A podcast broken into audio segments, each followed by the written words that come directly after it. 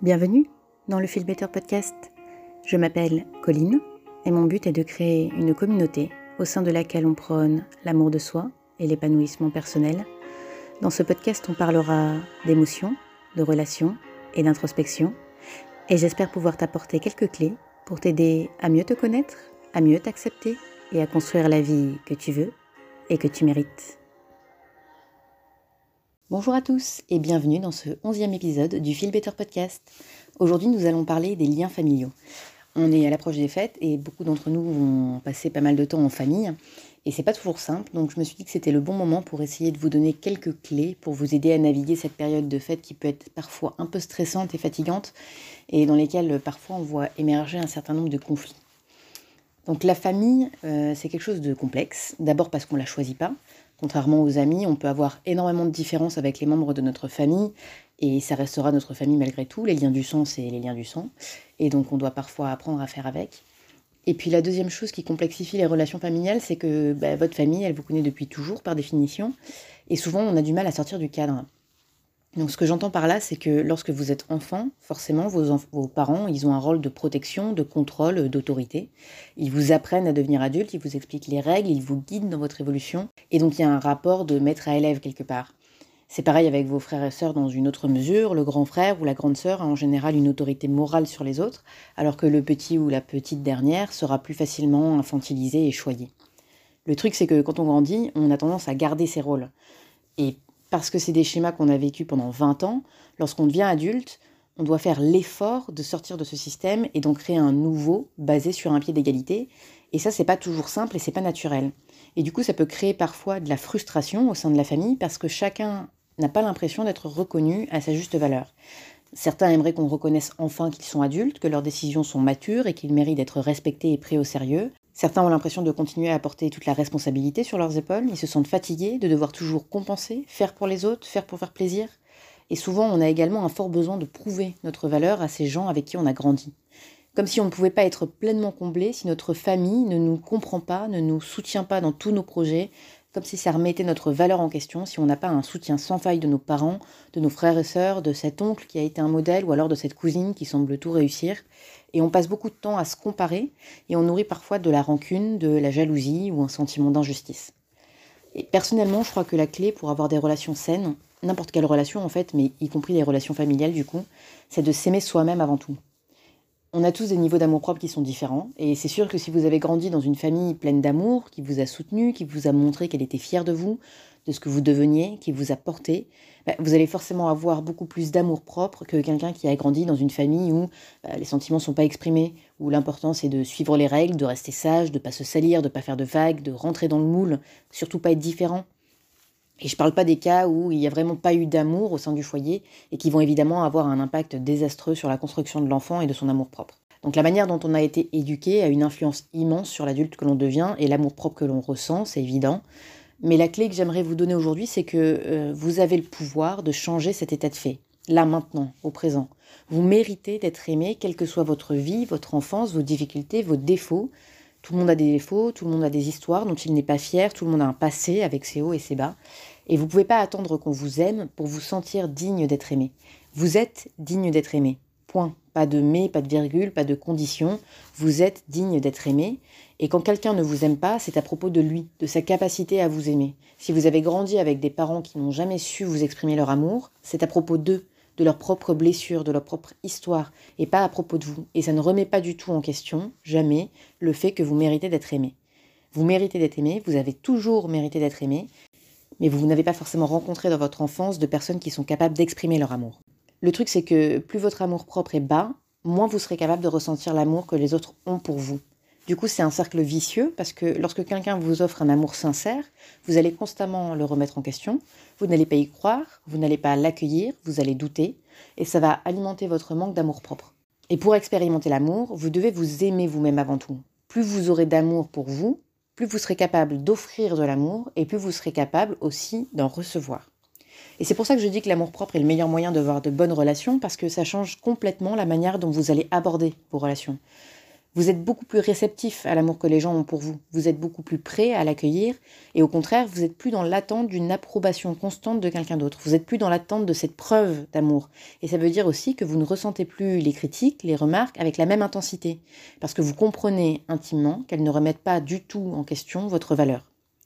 En fait, quand vous êtes convaincu de votre valeur, vous lâchez prise sur les attentes que vous pouvez avoir de votre famille. Vous n'attendez plus d'eux qu'ils confirment que vous avez de la valeur, que vous êtes sur le bon chemin, que votre projet est une bonne idée ou que vos choix de vie sont les bons.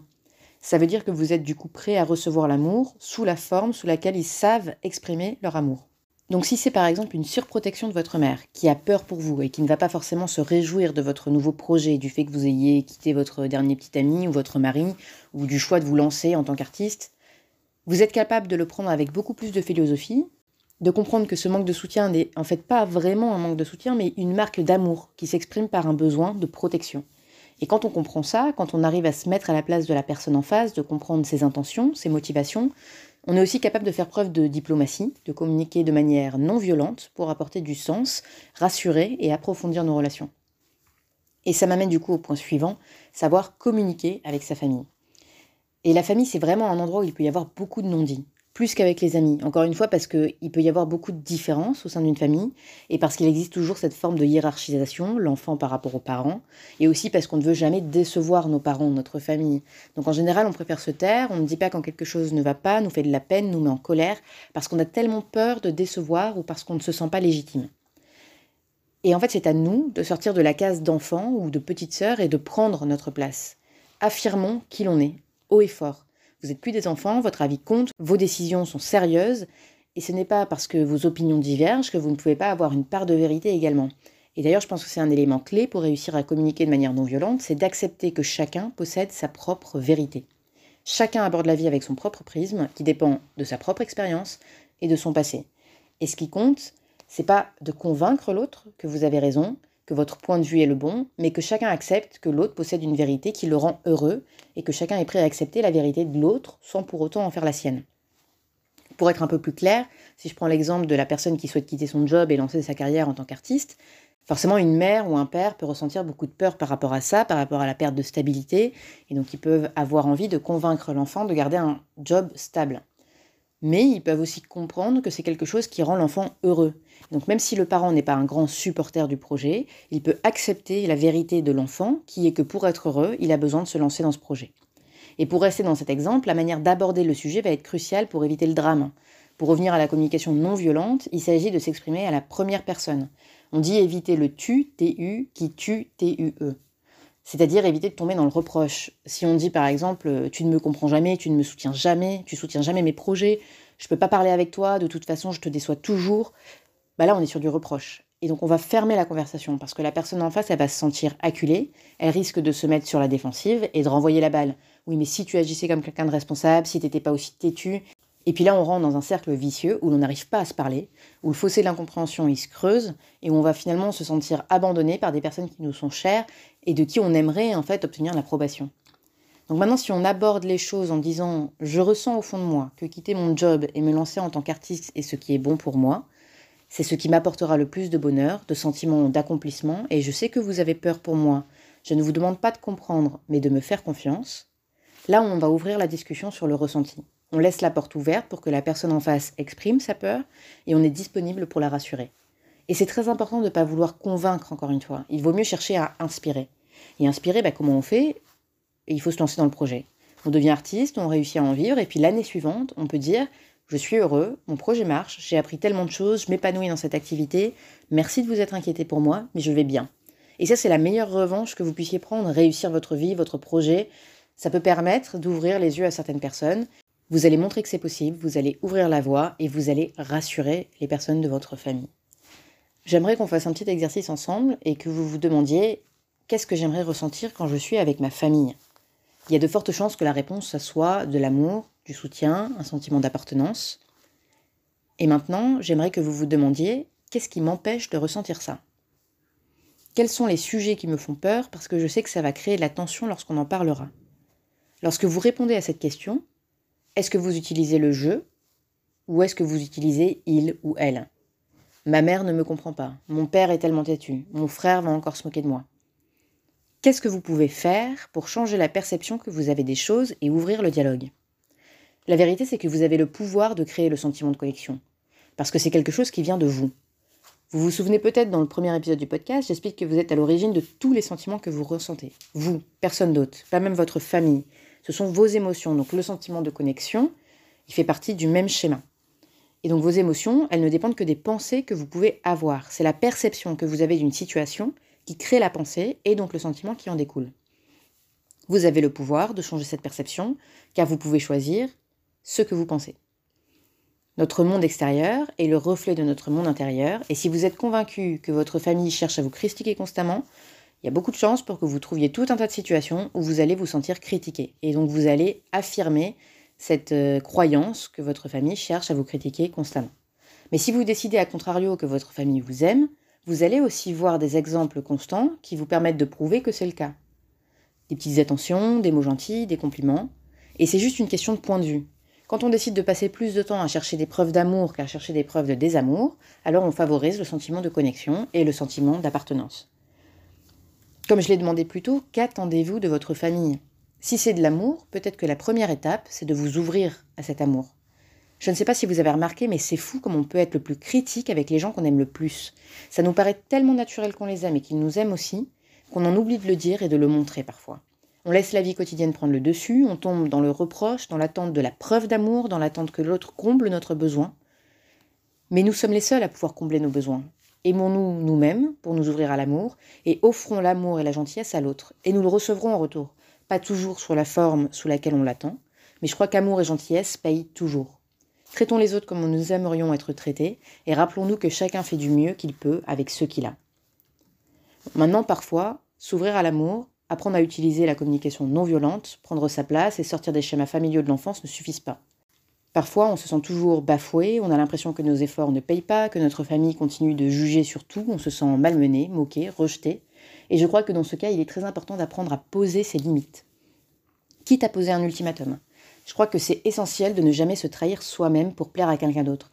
Changer son identité, vivre une vie entière de frustration et de déception parce qu'on a voulu vivre la vie que quelqu'un d'autre voulait pour nous, c'est d'une tristesse infinie. Vous ne pouvez pas gâcher votre vie à essayer d'obtenir l'amour ou la fierté de quelqu'un qui ne sait pas l'exprimer. Donc soyez vous, soyez heureux. Peut-être que cette personne finira par ouvrir les yeux, et peut-être pas. Mais dans tous les cas, vous avez tout à perdre à faire des compromis à propos de qui vous êtes. Une famille, pour moi, c'est avant tout des gens vers qui vous pouvez toujours retourner et qui vous accepteront quels que soient vos choix, même s'ils ne vous comprennent pas toujours, mais qui auront toujours leur porte ouverte, qui seront toujours prêts à vous accueillir. C'est avant tout un partage d'amour sous toutes ses formes. Et je crois que malgré tout, il y a une forme de choix. Il faut avoir envie de faire partie de sa famille, de donner son amour à ces gens qui peuvent être tellement différents de nous. Il faut que chacun apporte sa pierre pour que cette famille soit un pilier qui nous apporte stabilité et sérénité. Ça veut dire aussi, du coup, qu'on peut choisir de ne plus faire partie de sa famille de sang. On peut choisir de trouver une famille de cœur. Et je crois que si vous êtes rejeté pour qui vous êtes, alors il faut savoir poser ses limites, il faut savoir partir, il faut savoir dire, lorsque vous serez prêt à me respecter, à respecter mon identité et mon intégrité, alors on pourra parler. C'est extrêmement dur parce que ça veut dire être prêt à renoncer à une relation qui nous a construit malgré tout. Mais l'alternative, c'est la colère, la rancune, le sentiment d'injustice et d'impuissance, et en prenant les devants, vous reprenez le pouvoir sur votre vie, vous prenez votre place et vous vous respectez, vous, avant tout. J'aimerais profiter de cet épisode d'ailleurs sur la famille pour remercier la mienne.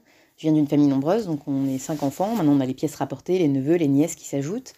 Et je sais qu'ils m'écoutent et je sais que je pourrais toujours compter sur eux, que je pourrais toujours rentrer à la maison. On est tous très différents, mais on est tous liés par l'amour plus que par le sang.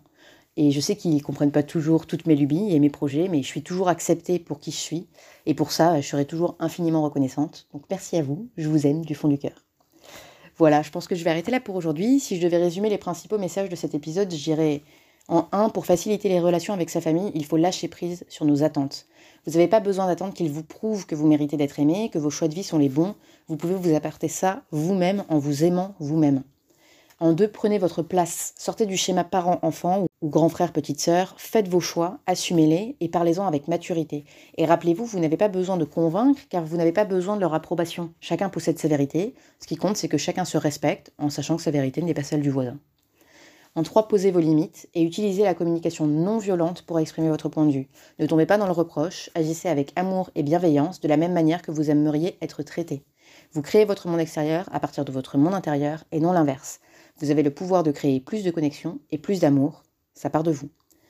Et enfin, ne faites pas de compromis à propos de qui vous êtes. Soyez vous et osez partir si vous êtes rejeté pour ça. Une famille n'est pas toujours une famille de sang, vous pouvez choisir votre famille de cœur. Voilà, j'espère que cet épisode vous a donné à réfléchir, que ça vous aidera à passer des fêtes un peu plus sereines et à vous ouvrir à l'amour sans attendre qu'on vous prouve votre valeur. Si vous avez aimé cet épisode, n'hésitez pas à vous abonner et à laisser un petit commentaire directement sur la plateforme d'écoute que vous avez choisie. Si ça vous intéresse de rejoindre la communauté, vous pouvez cliquer sur le lien dans la description de l'épisode. Vous aurez droit à la newsletter hebdomadaire qui vous annonce la sortie du podcast avec le thème de la semaine pour ne rater aucun épisode, ainsi qu'un guide 100% gratuit pour vous aider à analyser vos émotions. En attendant, moi je vous dis à la semaine prochaine, je vous embrasse, prenez soin de vous et à bientôt